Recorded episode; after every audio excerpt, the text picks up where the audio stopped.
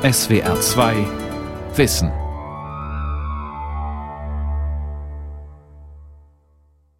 Deutsche Volksgenossen und Genossinnen. Ich weiß nicht, zum wievielten Male nun ein Attentat auf mich geplant und zur Ausführung gekommen ist. Am 21. Juli 1944 gegen 1 Uhr nachts meldet sich Adolf Hitler im Rundfunk selbst zu Wort. Er will den Deutschen letzte Gewissheit geben, dass er den Sprengstoffanschlag Klaus Graf Schenk von Stauffenbergs am Vortag überlebt hat. Zweitens, damit wir aber auch das Nähere erfahren über ein Verbrechen, das in der deutschen Geschichte seinesgleichen sucht. Stauffenberg ist heute der weltweit bekannteste Mann des Widerstands gegen den Nationalsozialismus.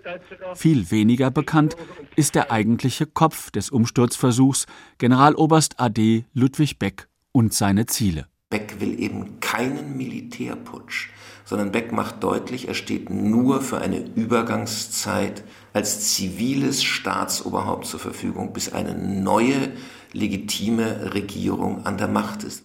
Ludwig Beck vom Generalstabschef zum Widersacher Hitlers. Eine Sendung von Rainer Volk.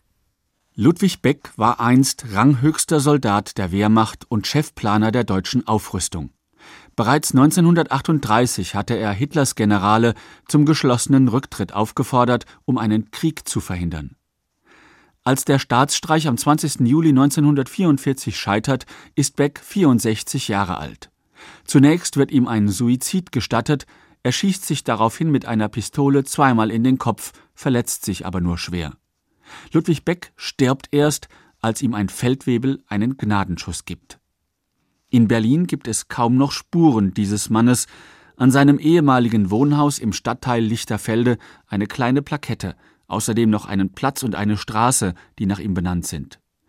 Dass noch eine direkte Nachfahrin Becks lebt, wissen nur wenige Experten. Caroline Neubauer ist von Beruf Publizistin, eine freundliche ältere Dame ohne Allüren, die findet, ihr Großvater habe sein strenges, einfaches Naturell weitergegeben an ihre Mutter und sie.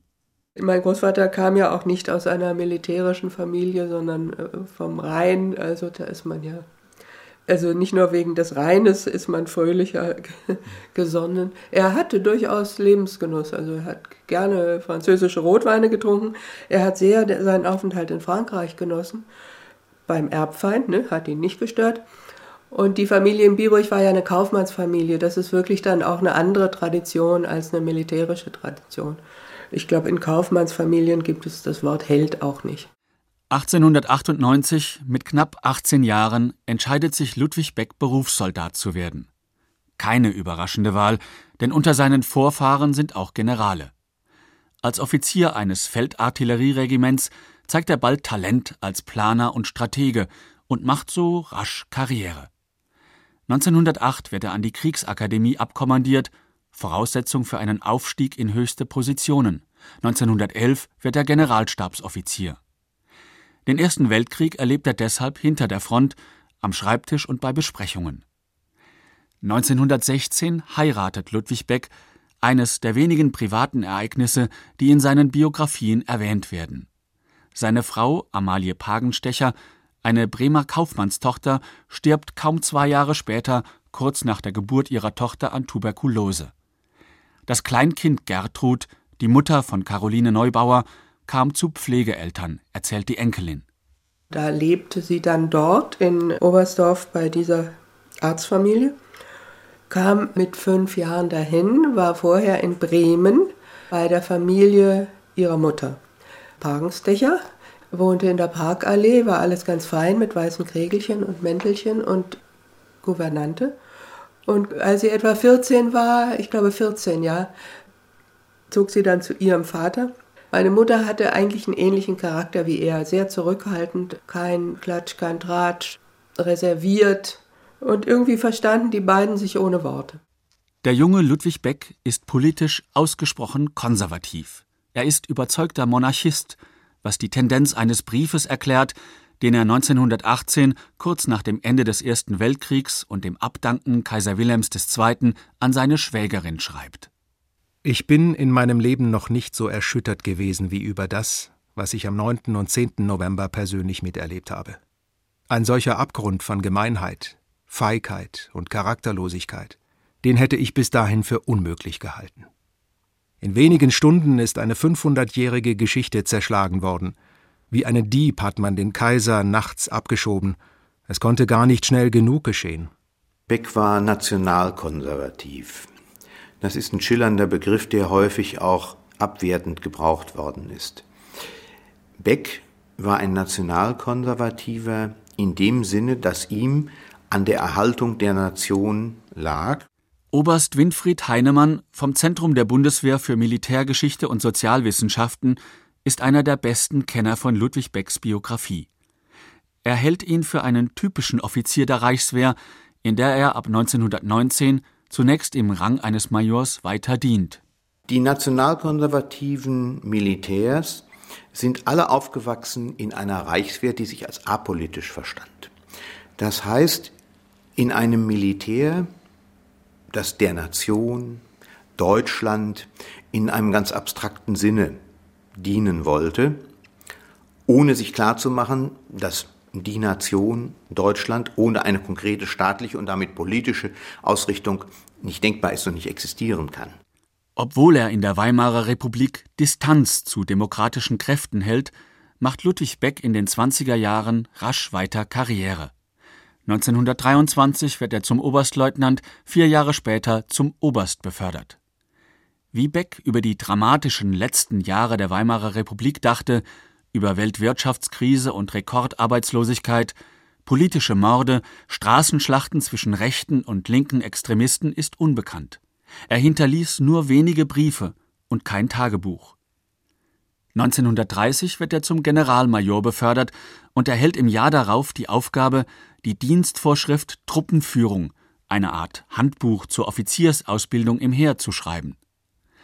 Darin skizziert Beck sein Ideal eines militärischen Vorgesetzten.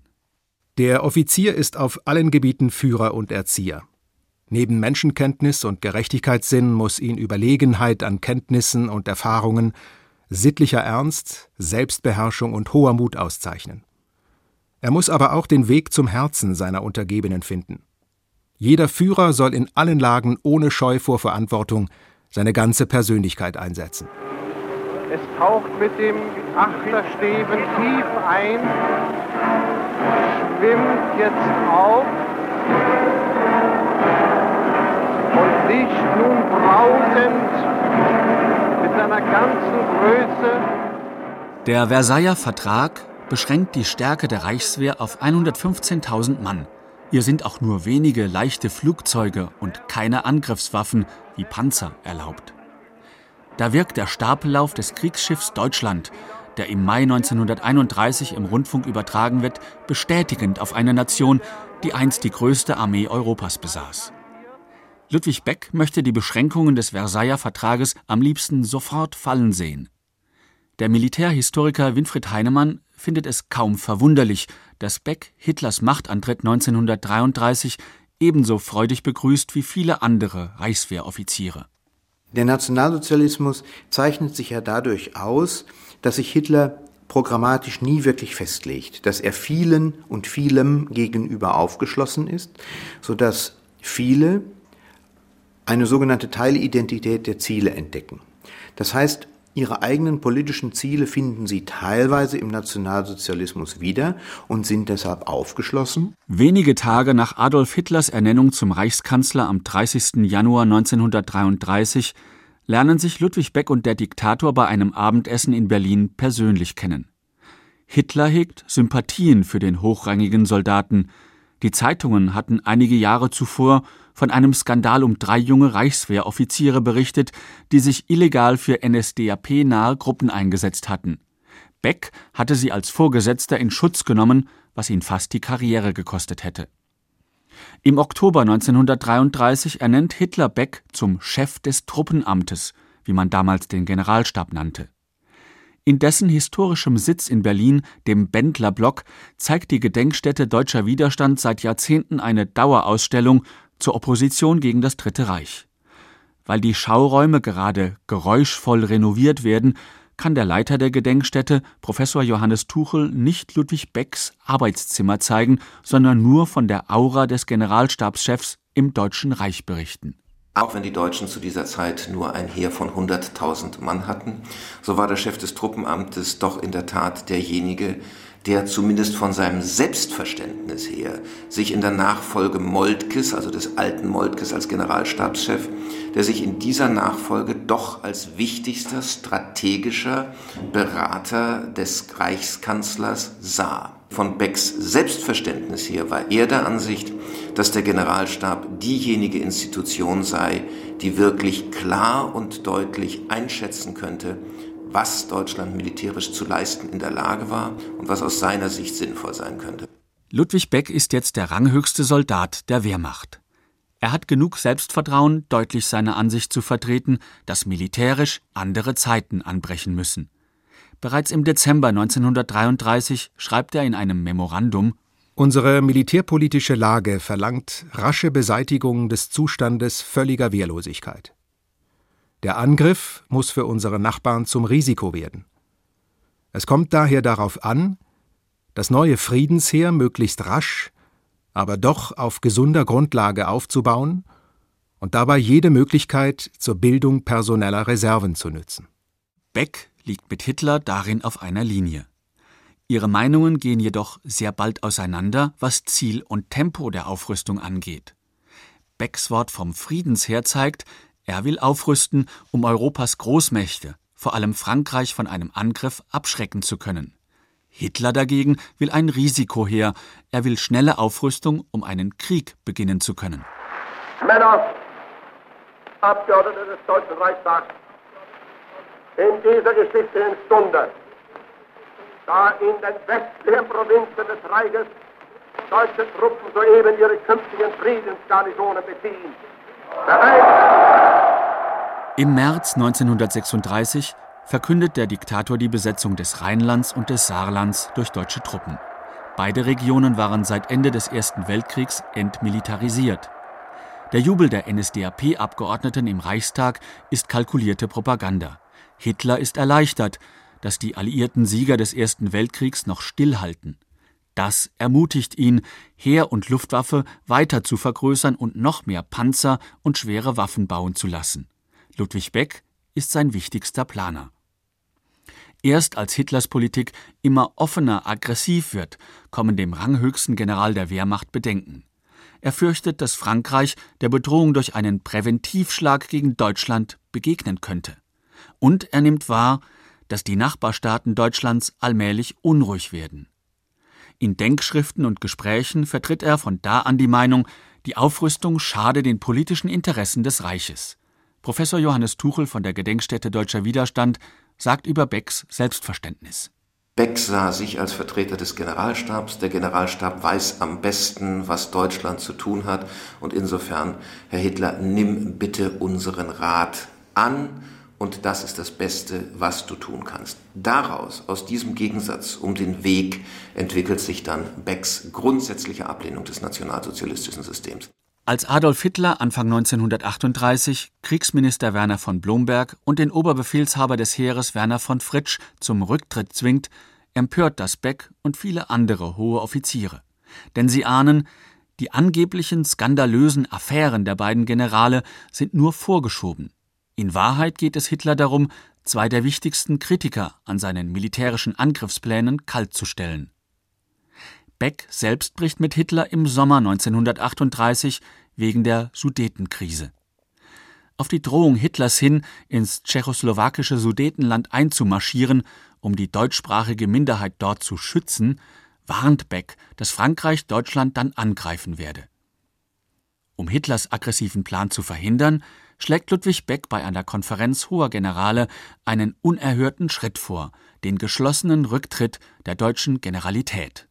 Der Oberbefehlshaber des Heeres mit seinen höchsten führenden Generalen bedauert, die Verantwortung für die Führung eines derartigen Krieges nicht übernehmen zu können, ohne sich vor dem Volk und der Geschichte mitschuldig zu machen. Sie treten daher von ihren Ämtern zurück, für den Fall, dass der Führer auf der Durchführung des Krieges besteht. Der Militärhistoriker Winfried Heinemann meint, Beck sieht, dass man als hochrangiger Offizier mit einer Verantwortung belastet ist, die über das Ausführen von Befehlen hinausgeht. Er gebraucht den Begriff des Finis Germaniae, das Ende Deutschlands, weil eben Deutschland einem solchen Krieg 1938 nach seiner Auffassung noch nicht gewachsen ist. Und deshalb lehnt er das ab und hält es für seine Verantwortung, hier tätig zu werden. Doch keiner der deutschen Generale will sich Ludwig Becks radikalem Schritt anschließen. Sie alle haben Karriere im nationalsozialistischen Militärapparat gemacht.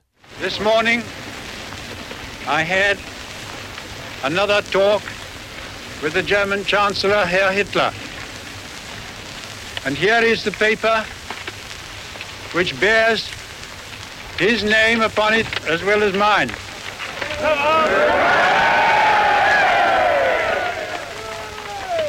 Some of you perhaps have already heard Ende September 1938 erklärt der britische Premier Neville Chamberlain unter dem Jubel seiner Landsleute, er habe mit Hitler verabredet, das Sudetenland werde dem Deutschen Reich zugeschlagen.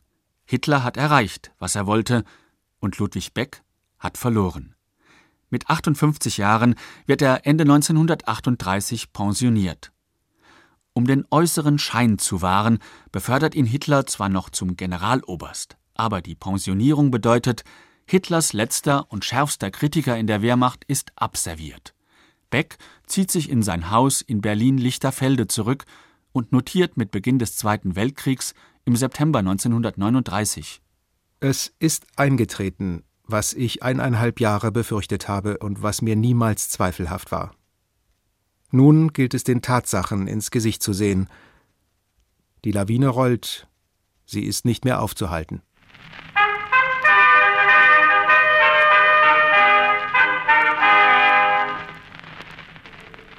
Das Oberkommando der Wehrmacht gibt bekannt.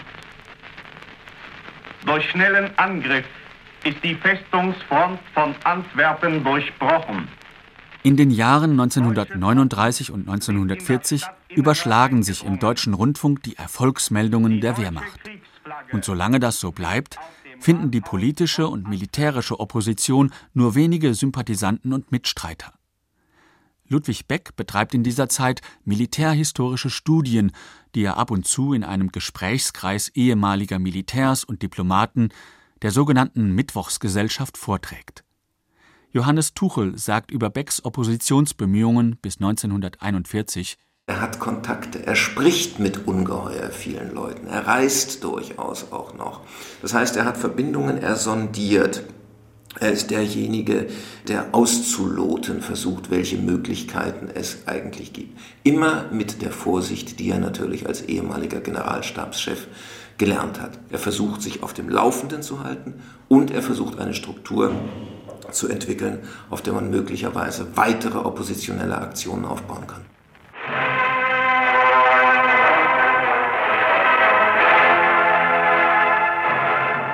Im Juni 1941 gibt Adolf Hitler den Befehl für das Unternehmen Barbarossa, den Feldzug gegen die Sowjetunion. Wie in dieser ersten Sondermeldung des Rundfunks ist anfangs nur von Erfolg und Vormarsch die Rede. Aus dem Führerhauptquartier gibt das Oberkommando der Wehrmacht bekannt. Zur Abwehr der drohenden Gefahr aus dem Osten ist die deutsche Wehrmacht am 22. Juni 3 Uhr früh mitten in den gewaltigen Aufmarsch der feindlichen Kräfte hineingestoßen. Aber die Nachrichten von Siegen und Erfolgen lassen bald nach.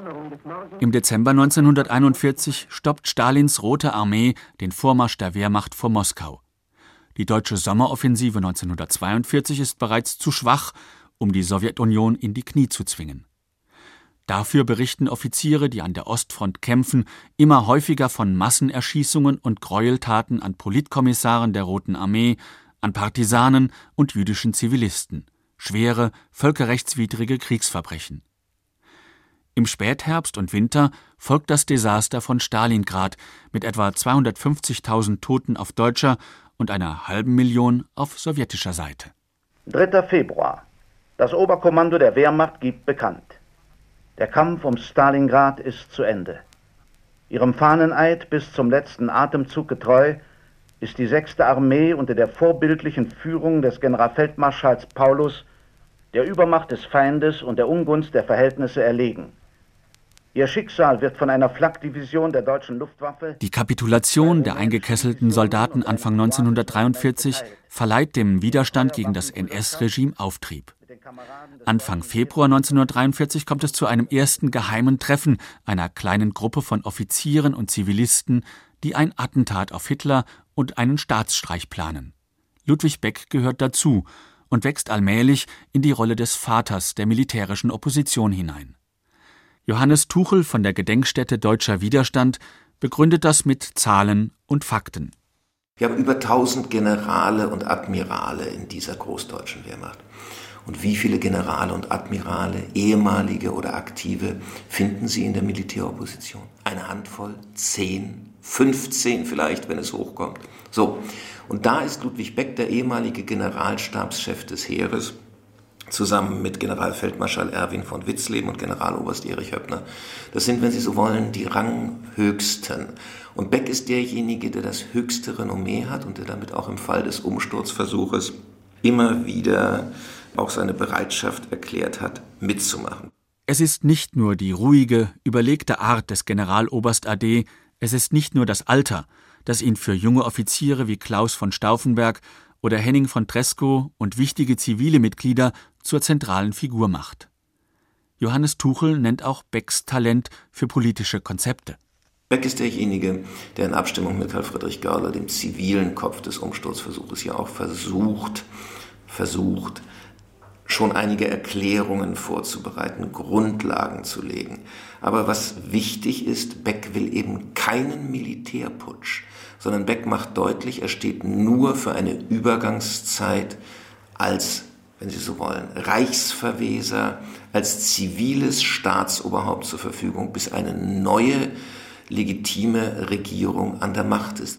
Ludwig Beck tut viel, um Meinungsverschiedenheiten im Widerstand zu überbrücken und wird so wichtig für den Zusammenhalt der Gruppe, meint der Militärhistoriker Winfried Heinemann. In meiner Interpretation haben sich Stauffenberg und Gördeler stark einander entfremdet, arbeiten zum Teil gegeneinander, fällen auch übereinander durchaus sehr kritische, fast schon verletzende Urteile. Und dass gleichwohl diese Verschwörung, diese Staatsstreichplanung nicht auseinanderfliegt, trotz dieser divergierenden Interessen, das ist, glaube ich, Becks großes Verdienst. Wir müssen handeln, weil, und das wiegt am schwersten, in eurem Rücken Verbrechen begangen wurden, die den Ehrenschild des deutschen Volkes beflecken und seinen in der Welt erworbenen guten Ruf besudeln. Statt einer weisen Beschränkung auf die Lebensnotwendigkeiten unseres Volkes wurde unter dem Deckmantel einer Neuordnung Europas die Unterwerfung fast des ganzen Erdteiles betrieben. Diesen sogenannten Aufruf an die Wehrmacht entdeckt der SD, der Geheimdienst des nationalsozialistischen Regimes, nach dem Scheitern des Putsches. Autor ist wahrscheinlich Ludwig Beck. Begriffe wie Ehrenschild und Besudeln zeigen, dass Beck die Verschwörung moralisch rechtfertigt. In den dramatischen Stunden des 20. Juli selbst zählt Beck zu denjenigen, die den Staatsstreich auch noch fortsetzen, als klar ist, dass das Attentat gescheitert ist. Er habe nicht versucht zu fliehen oder sich von seinen Mitverschwörern abzusetzen, erzählt Johannes Tuchel. Ludwig Beck hält sich in Zivil an diesem Tage hier im Bendlerblock auf. Es ist nachmittags, als kurz vor 16 Uhr die Operation Walküre ausgelöst wird. Klaus von Stauffenberg kommt etwa gegen 16.30 Uhr dazu. Er stößt auf Beck.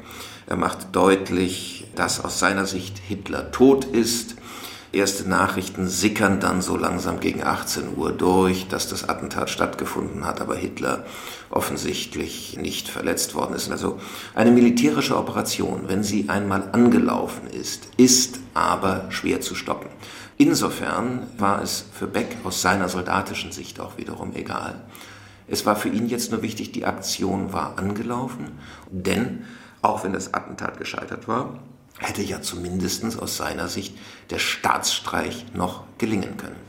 Sagen Sie mal, wann haben Sie nun eigentlich von Gördler oder von Beck gehört, dass militärische Kreise mit Gewalt vorgehen wollten?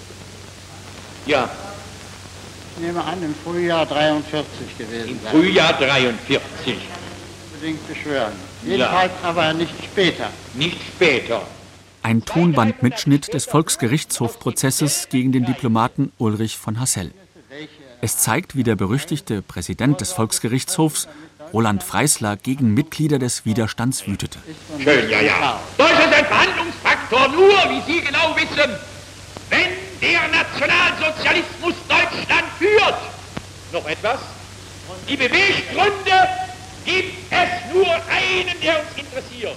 Selbst über das Kriegsende 1945 hinaus prägt die Sicht des verbrecherischen Regimes das Bild vom 20. Juli 1944. Erst in den 50er Jahren beginnt die Ära der Feierstunden. Heute zählen die Verschwörer vom 20. Juli 1944 und damit auch Ludwig Beck zu den Vorbildern für Zivilcourage und recht verstandenen Patriotismus. Caroline Neubauer, die Enkelin Ludwig Becks, sagt über das Leben ihres Großvaters mein Großvater hat ja eine ziemliche Entwicklung durchgemacht. Er war ja nicht Widerständler von erster Stunde an, keineswegs. Ne? Und das hängt wieder mit dem Nachdenken und dem Reflektieren zusammen. Also, dass es nicht schaden kann, immer wieder seine gegenwärtige Situation zu beurteilen und dann unter Umständen zu ganz anderen Schlüssen zu kommen, als man gekommen ist. Das ist ja denkbar. Ne? Historiker sehen in Ludwig Beck dagegen vor allem ein Vorbild für aktives politisches Handeln und praktisches Verantwortungsgefühl. Winfried Heinemann kann die Frage, was der gescheiterte Mann des Widerstandes einem Offizier von heute zu sagen habe, leicht beantworten. Da ist zum einen die rigorose intellektuelle Durchdringung politischer und militärpolitischer Sachverhalte. Und dann zweitens darauf ein moralisch verantwortbares Handeln aufzubauen. Wenn dem Widerstand beispielsweise vorgeworfen wird, es sei ja nur darum gegangen, zu retten, was zu retten war, dann heißt das eben auch, es ging darum, jene Millionen Menschen zu retten, die nach dem 20. Juli noch ihr Leben verloren haben? Wiesbaden, die Geburtsstadt von Ludwig Beck, hat 2004 den Ludwig Beck Preis für Zivilcourage ausgelobt. Er ist mit 10.000 Euro dotiert und wird alle zwei Jahre verliehen. Die meisten Preisträger erhalten die Auszeichnung, weil sie unter Einsatz ihres Lebens Mitbürger vor dem Tod oder schwersten Misshandlungen gerettet haben – so wie es auch Ludwig Beck 1944 im Sinn hatte